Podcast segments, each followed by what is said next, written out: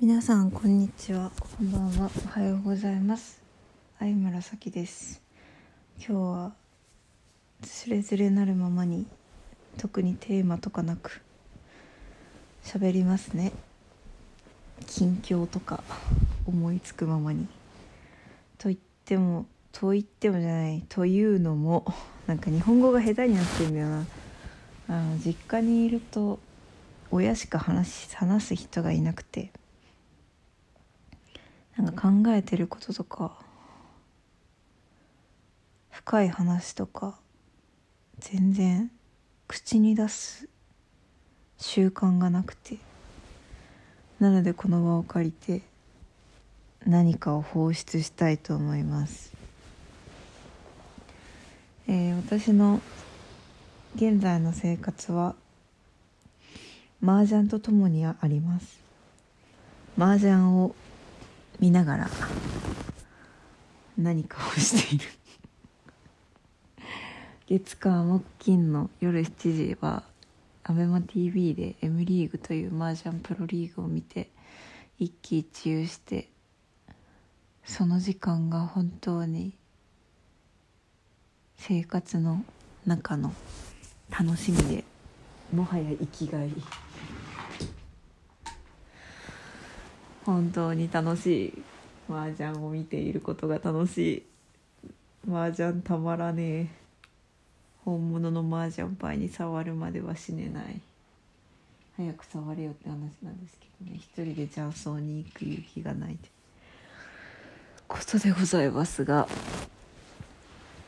まあそんな感じで私の生活は麻雀とともにあります。はい。なのでなんというか音楽ももちろん音楽とともにある生活なんですけどそれと一緒に麻雀もあるっていうね感じですね。何なんですかね。本当にこう M リーグというのは麻雀プロがまあリーグ戦やるんだけど、まあ、イメージ的にはサッカーの J リーグとかプロ野球とかとの麻雀版という感じであの企業が、えー、麻雀のチームを持っていて、えー、そのまあ8チームあるんですけどそこがこう半年ぐらいなのかなかけて戦って勝ち残ってセミファ8チームから6チームになってセミファイナルやってそこから4チームになってファイナルやって優勝が決まるっていう優勝賞金5000万円みたいな。そういう戦いなんですけれども。そうですね。なんかうん。麻雀ってもちろん技術とか知識とかもすごく大事なんですけどやっぱり運がとても大きな作用をする、まあ、ゲームということでなんかどんなに心を強く持っても本当にかわいそうな展開とかあるしチーム状況がもう本当にここ勝たないとセミファイナルに残れないっていう本当に大事な一戦でこうトップでゲームを進めていていやもうちょっとでもしかしたらいけるかもみたいな希望が見えた途端に、まあ、しょうがないあの報酬って言ってあの他の人に振り込む点数を振り込むことを報酬って言うんですけどしょうがない報酬で一気に最下位になっちゃったりとかなんかほんと残酷なことも起きるし信じられないようなラッキーもあるしなんかそういう感情がすごく激しく動かされる熱狂の生まれるゲームでめっちゃ面白いんだよなめっちゃ面白いんですよね。私は麻雀にハマってどのくらい経ったのでしょうか。と、うん、分かりませんが。全く覚えてないんですけど。11月ぐらいだった気がするから。もう34か月ぐらい経ったのかな。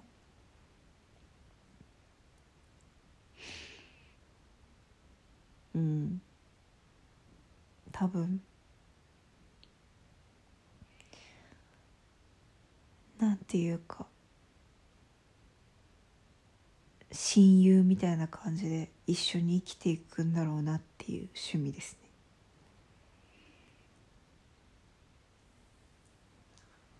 麻雀楽しくて麻雀の話ができる。の嬉しいです。ところで私はあさってピアノの発表会があるんですけどなんかそれでキラキラ星セブンレベルセブンレベルズ・オブ・チンクチンクスターっていう曲やるんですけどつまりえっ、ー、と 7, 7, 7レベルのキラキラ星みたいな。キラキラ星なんだけど7個のレベル別のになってる、まあ、変奏曲で。カティンさんというすごい YouTuber100 万？200万？登録わかんない。すごい YouTuber でありながら、えー、かの有名なショパンコンクールという素晴らしいすごい名のある国際コンクールでいいとこまで残った本当に実力のあるピアニストでありながらなんかルックスも王子様みたいにかっこいいというすごい人がすごいハイスペ人間がいるんですけど。そのカティンさんという人が、えー、編曲して YouTube に投稿しているのでよかったら見てみてほしいんですけど。なんか「キラキラ星」とかで検索したら多分出ると思う。うん、7レベルとか書いてあるサムネ。カティンさんですね。その人の素晴らしいあの演奏効果の高いというかとにかくうわすげえってなる編曲があってあのキラキラ星。キラキラ星。普通のキラキラ星から始まってちょっとおしゃれなキラキラ星になってなんかすげえ異世界なキラキラ星になって超超絶技巧のキラキラ星になってめっちゃ盛り上がったキラキラ星になって終わるみたいな。とにかくそういう感じでとにかくすごいすごいんでいいんだよねその動画が。でそれを弾けるようになったら例えばストリートピアノとかでも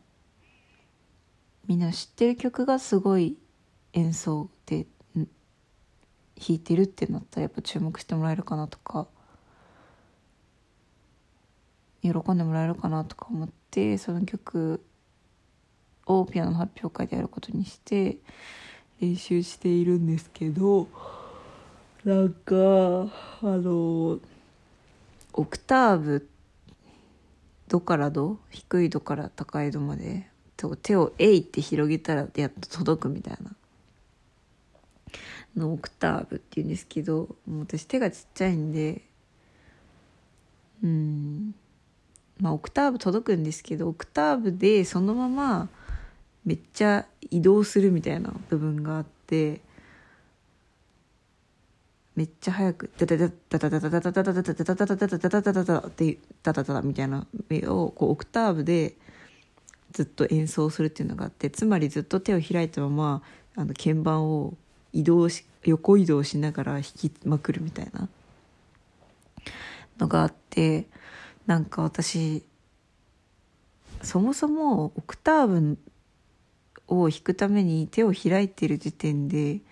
脱力できてないんですよ手手がね。でそれがさらに早早いパッセージを弾くってなるとゆっくり弾いてもちょっとずつ手首が痛いんですよ。でもその部分ってその奏法って脱力ができてないとやっぱ途中でダメになっちゃうんですよね。でも脱力できないんですよね。手がちっちゃくて。まあ手がちっちゃいのが理由じゃないのかもしれないけどまあ私の体の使い方がねなってないんだところは多分にしてあるんですけど私がピアノ私ピアノをねあの4歳からやってて高校ピアノ科に行ってでそこから作曲家に転校したんですけど、まあ、作曲ピアノに挫折したっていう感覚があってでその一番の理由ってあの思うように体が使えないこととかそのそれこそ手を目いっぱいに広げた時に私の手の関節があのね変な曲がり方をするんですよ。ですごいこう脱力して手を広げて弾くってことがどうしてもできない手の骨格なんだなと思って私は自分の手をねこれは絶対にピアノで一番にはなれないとなんか生まれつき無理だみたいな風に思ったんですよ。だからやめたやめたっていうかピアノを極めることをやめたっていうかそういう過去があってなんかそれにままた向き合ってるみたいな。向き合ってるっていうか忘れてたんだけどまたそれが出てきたみたいな感じで。うん。まあそういうねすごい難しい曲とか弾かない限りは何の不自由もなく、まあ、ピアノ弾き語りしてるぐらいだったら全然不自由なく楽しくピアノ弾けるんですけどこういうかっこいいかっこいいこのフレーズ弾きたいとかってなった時にあ私の今の体の使い方じゃそれはできないなっていうことがあってそんでなんかまあそんなに無理させるようなことは私はしないのでなんかちょっと手首違和感あるなっってなった時点でもう今日は練習をやめたんですけど。なのでまあピアノの発表会までにこう何て言うのかな根詰めて練習するみたいなことは多分できないなあっていう感じで。極めて極めて本番に臨むみたいなこと多分できないから、まあ、なんとなく弾けるみたいな状態で本番に臨むことになってしまうだろうなという予感が今あるんですけどまあしょうがないな。しょうがないですね。多分。こう多分腱鞘炎とかになりそうなオーラが 予感がするので。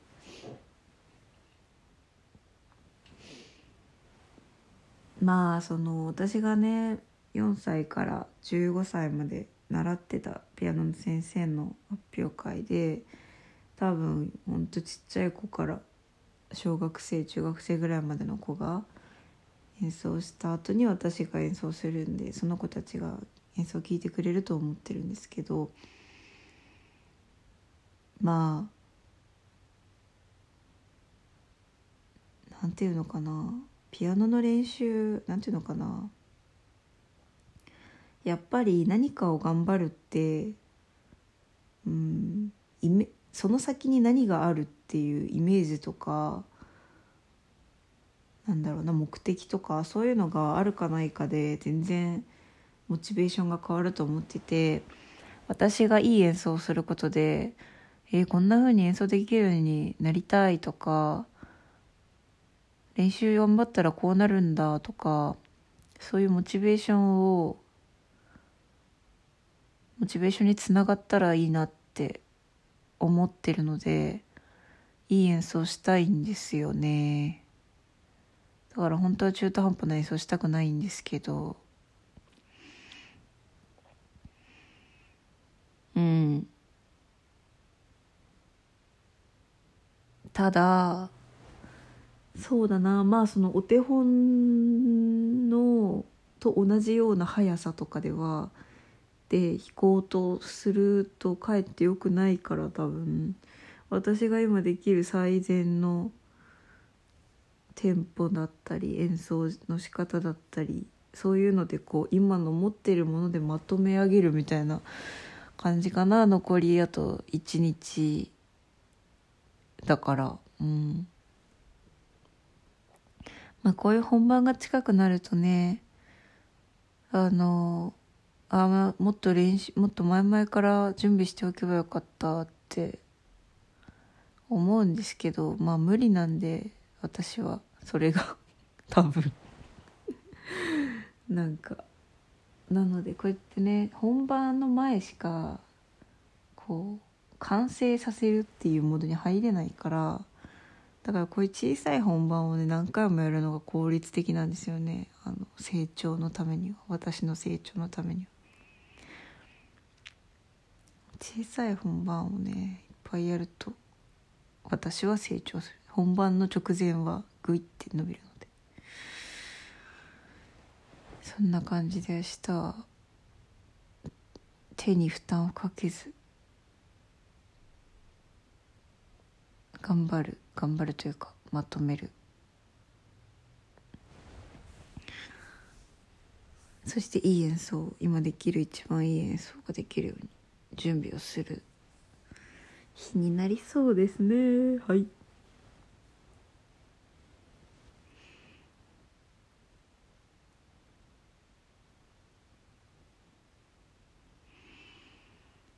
そうですね。なんかこのラジオで喋ってないこと大量にあるんですけどなんか2月末の支払いがピンチだった時にそういう内容のなんか今こ今月ピンチな相村さんっていう記事をね投稿したんですよね。私はこういう風な仕事がしたいなとかでもなんかとにかくそのまんま脱力したまんま記事書いてポイって投稿したら素敵なお仕事が何件か来てですごい久しぶりに口座が潤った状態で月末を過ごしてなんかすごい久しぶりになん来月の支払い分まであるわみたいな。状態で。だからなんかお金のことで焦る必要がないというかわーい潤ってるみたいな感じでお仕事があるという嬉しさをかみしめて最近過ごしていました。そんでこうそれと別になんかイベントとかに参加したりしてそこで現金収入現金収入っていうかまあその前さっきのお仕事も現金で振り込んでもらったんですけど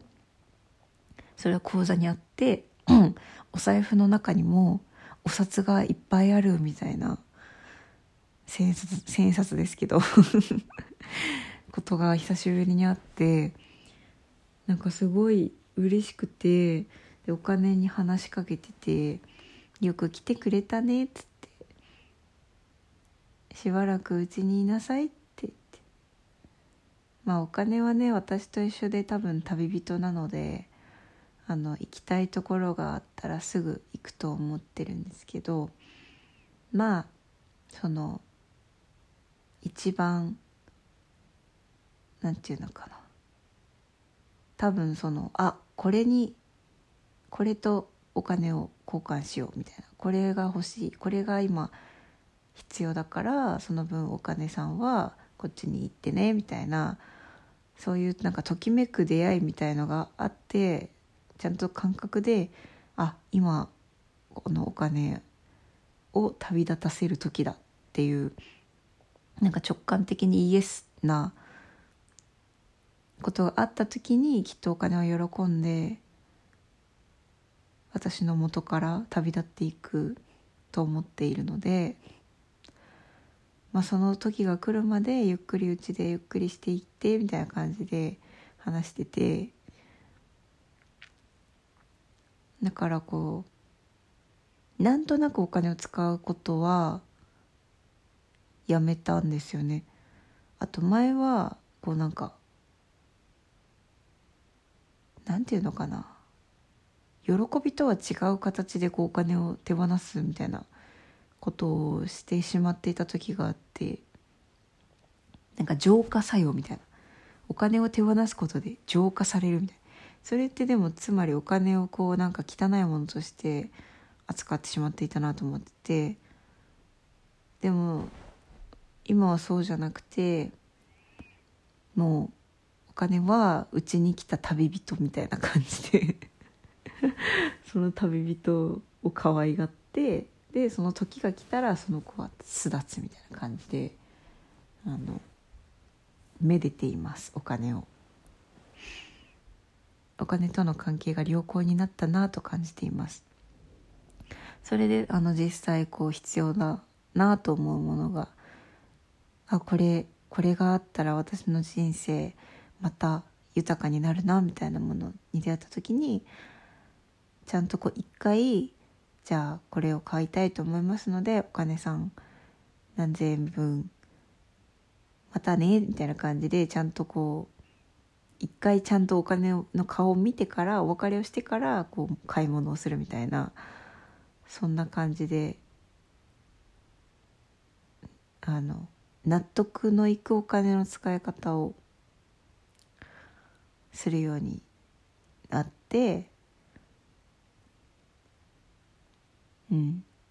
そしたらねなんかね不思議なことに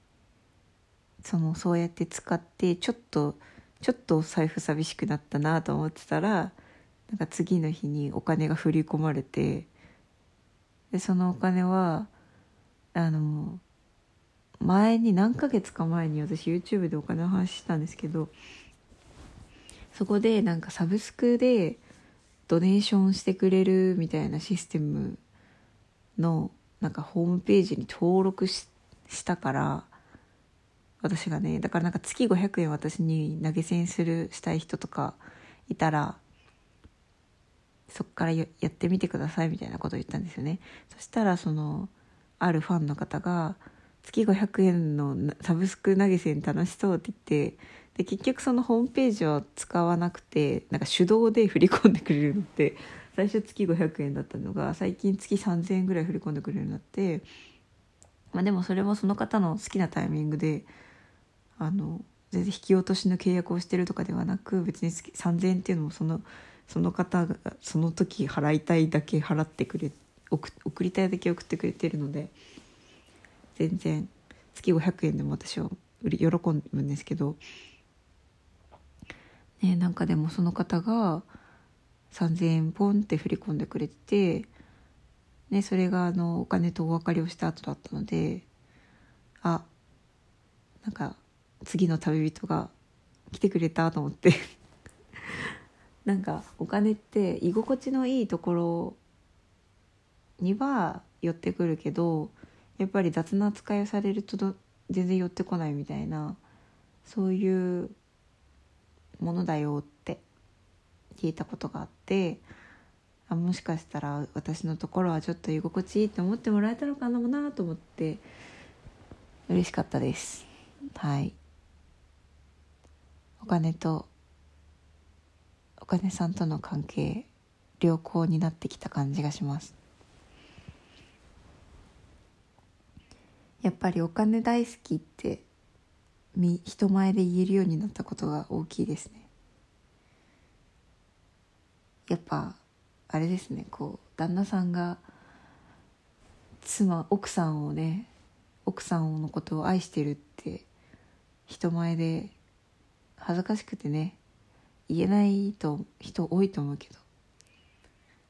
なんかそういうのをちゃんと人前でもこう、まあ、直接言葉にしなくても表現できるとやっぱ奥さんもね離れていかないというか。そういうのと同じなのではないでしょうかと思っております。はい。そんでそのお金で何を買ったかっていうと本を買ったんですね。一冊はえーまあ、姉がいて姉の子供がいるんですけど姪がいてで姉の誕生日のプレゼントをあげてなくてで絵本をあげたことがあっててか私た誕生日人の誕生日プレゼントに絵本をあげるのが好きなんですけど前あげたんですけど今年もそれをあげようと思ってで絵本屋さんを散策していてで私性教育のことをねやっていてでそのめい、まあ、絵本をあげることでそのもちろん姉にも読んでほしいし姪っ子にも読んでほしい。であ性教育関連の本とかいいのあったらいいなと思っていろいろ見ててなんかなんていうのかな性教育ってうんなんていうのかな。硬いとか怖いとか圧強いとかなんかそういう表現になりがちなことがあるなと思っててなんかそういう印象の絵本とかあったんですけどなんかそうじゃない方がいいなと思ってで見つけたのが「いいタッチ悪いタッチ」っていう本があってなんかすごいそれはね柔らかい優しい感じでなんかなんていうのかな。強い言葉とか全然使ってないんだけど大事なことがにじみ出てるみたいな感じですごいいい本だったのでそれを買いました。でもう一個があのねピアノの先生のための本ですね。というのもですね私は姪っ子にピアノを教えることになったんですよ。であの今までその作曲の先生をやってたんですよね。ただピアノの先生をやっていなくてやるでもやることにしたんですけど初めてやるあ違うやったことはあるんですけど東京にいた時はバイトでやってたんですけどただそれはそのピアノ教室の中のスタッフとしてやるって感じでそのピアノ教室の教材を使ってそのカリキュラムに沿ってみたいな感じだったんでやるやることはほぼほぼ決まっていったんですけど今回は私の姪っ子に私が全ての内容を、えー、自分で決めて教えるっていうことでなんかいろいろとこうゼロから考え直すみたいな機会になっていてで結構責任を感じていてその子供の頃に、まあ、学校の先生でも習い事の先生でもその先生どんな先生がそばにいてどんなことを教えたかって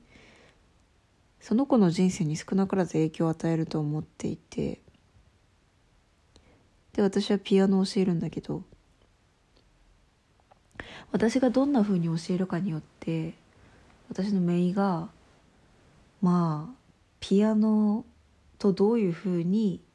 関わるかとかまあもっと広く言うと音楽とどういうふうに関わるかとかそういうものの方向性をちょっとこう構影響を与えるなと思っていてそう考えると結構責任重大だなと思ってそれで勉強しているところです。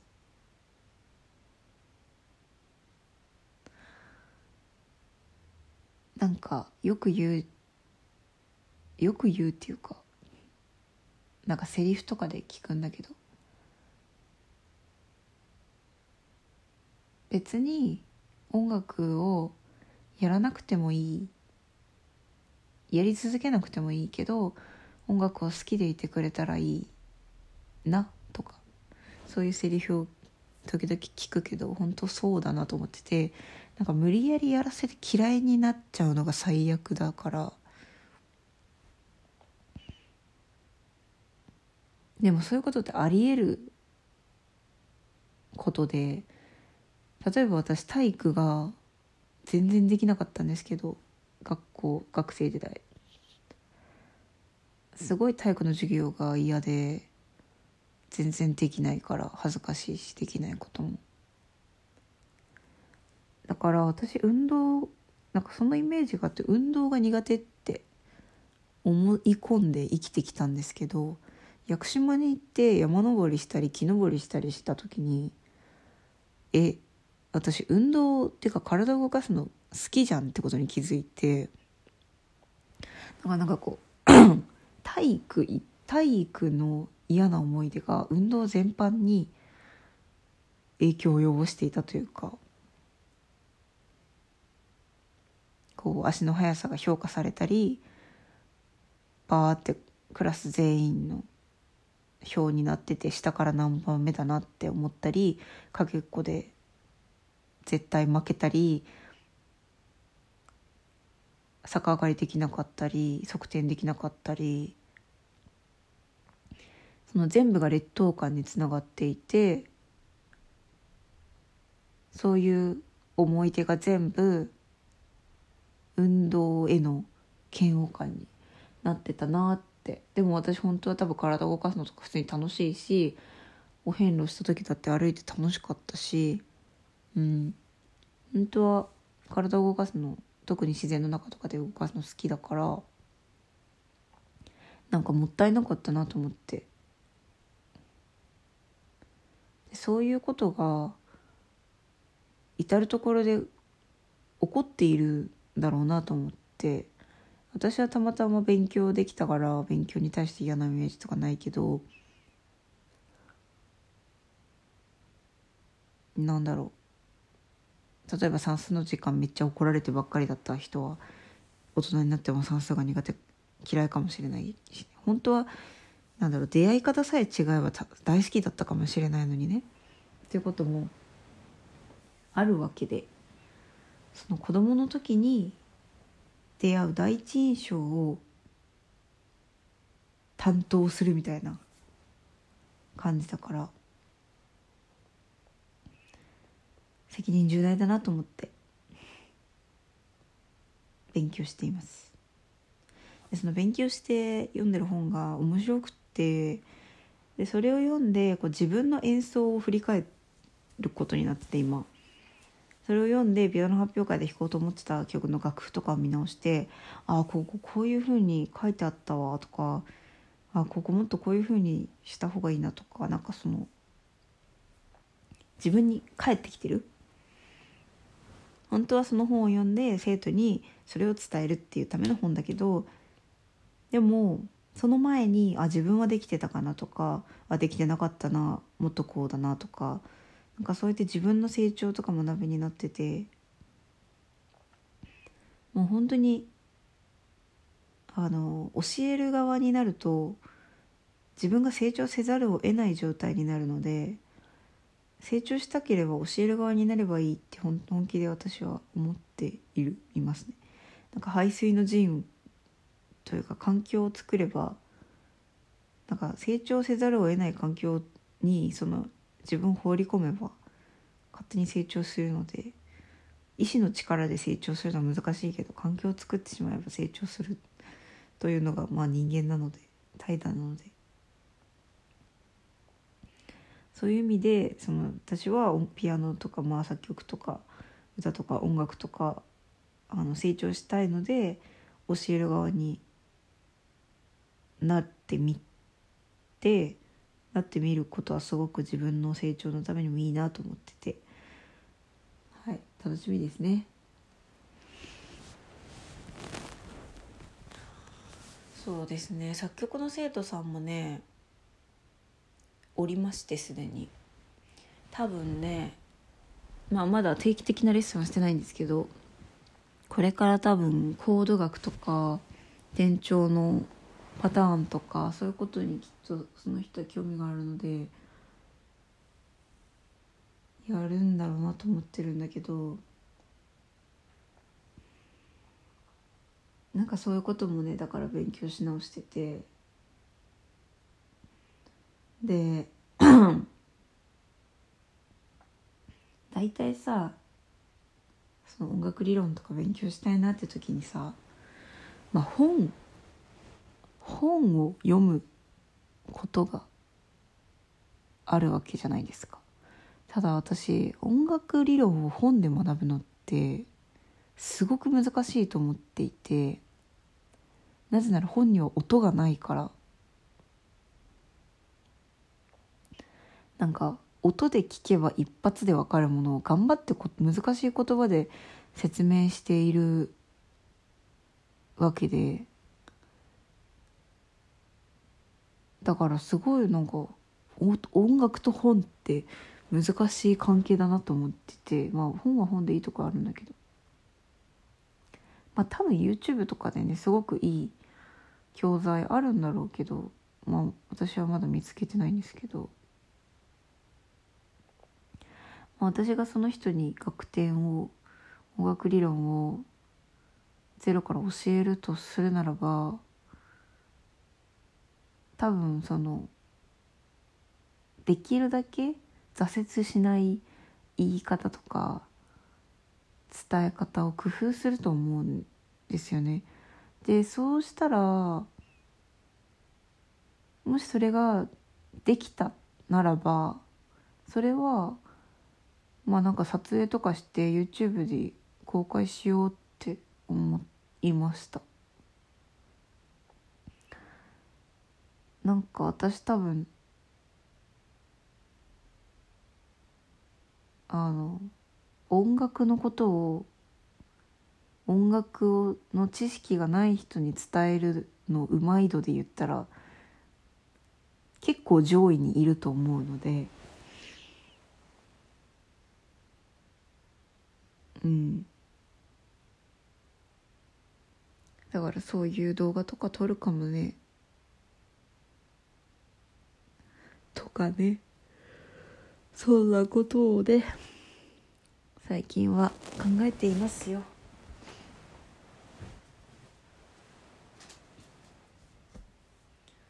いやもう春だな。もうちょっとで春。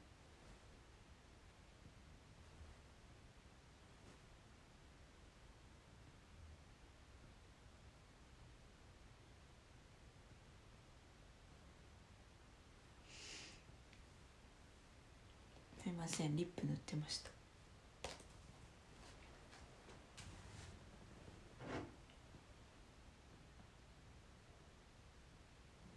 あ乾いた。喉が喉ってかうんなんか寝ながら喋ってたら声ガラガラになった。まあそんなところかな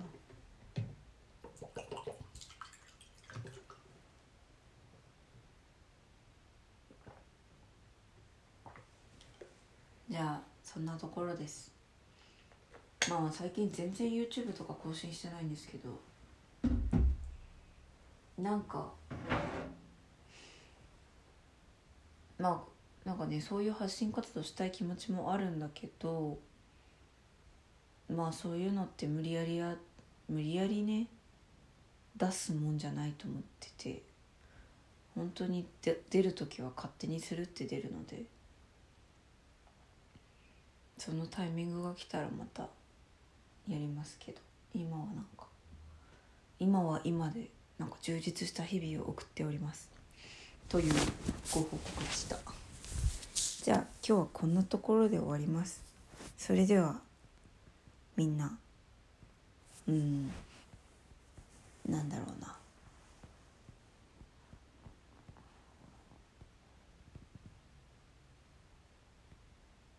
うん。マスク外せるようになるね。私は全然外で外してたけど。っていうかさ厚生労働省のホームページとか見てたらさ外では無条件で外していいよって書いてあるよね。でもみんな外でもマスクしてるよね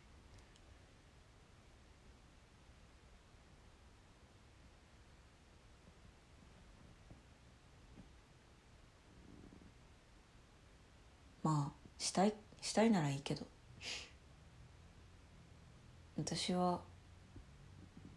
したくないからしない。したくないのにしてる人がいたらしなきゃいいと思う。したいくてしてる人は別にしたらいいと思う、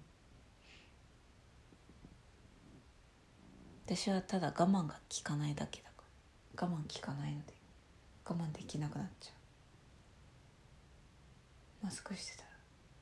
マスク外せますね。これで合法的に。いやもともと合法的だけどな。ああ花粉症で困っている人の話とかもよく聞くけど。まあ花粉症に困ったらね花粉杉が生えてない地域に行けばいいですよ。外国とか北海道とかはい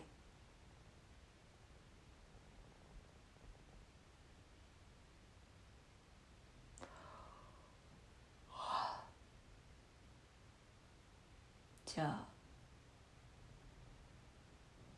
自然治癒力を信じて。生きてください。ちょっと意味わかんない。なんかわかんないけど今それが出てきた。うん。それではまた。また。またタイミングで会いましょう。それでは